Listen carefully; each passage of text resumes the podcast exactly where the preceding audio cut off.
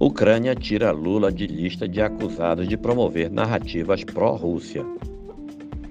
A Ucrânia removeu o nome do ex-presidente Luiz Inácio Lula da Silva de uma lista do governo que elenca oradores que promovem narrativas em consonância com a propaganda da Rússia.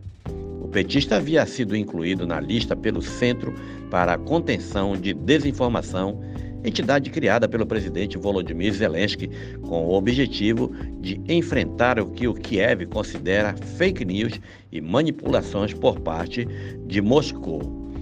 O UOL consultou a plataforma Web Back Machine, que funciona como uma espécie de arquivo de sites da internet, e constatou que às 9 horas e 57 minutos de ontem, o petista ainda estava na lista do governo ucraniano.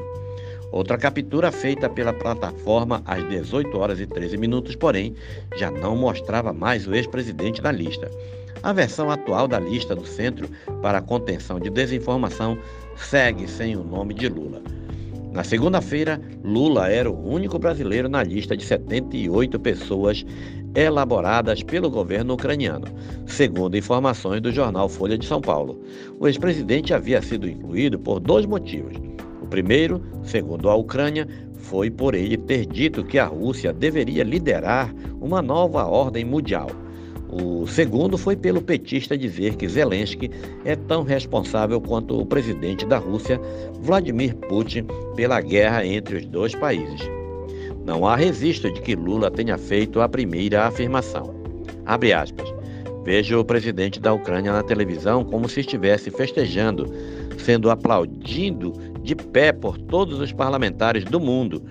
Esse cara é tão responsável como Putin, porque em uma guerra não há somente um culpado. Fecha aspas. Disse Lula no início de maio em entrevista publicada pela revista Times. Na ocasião, o petista também afirmou que o ucraniano tem um comportamento um pouco esquisito. Abre aspas. Parece que ele faz parte de um espetáculo, ou seja, ele aparece na televisão de manhã, de tarde, de noite, aparece num parlamento inglês, num parlamento alemão, no parlamento francês, como se estivesse fazendo uma campanha. Era preciso que ele estivesse mais preocupado com a mesa de negociações. Fecha aspas, disse Lula.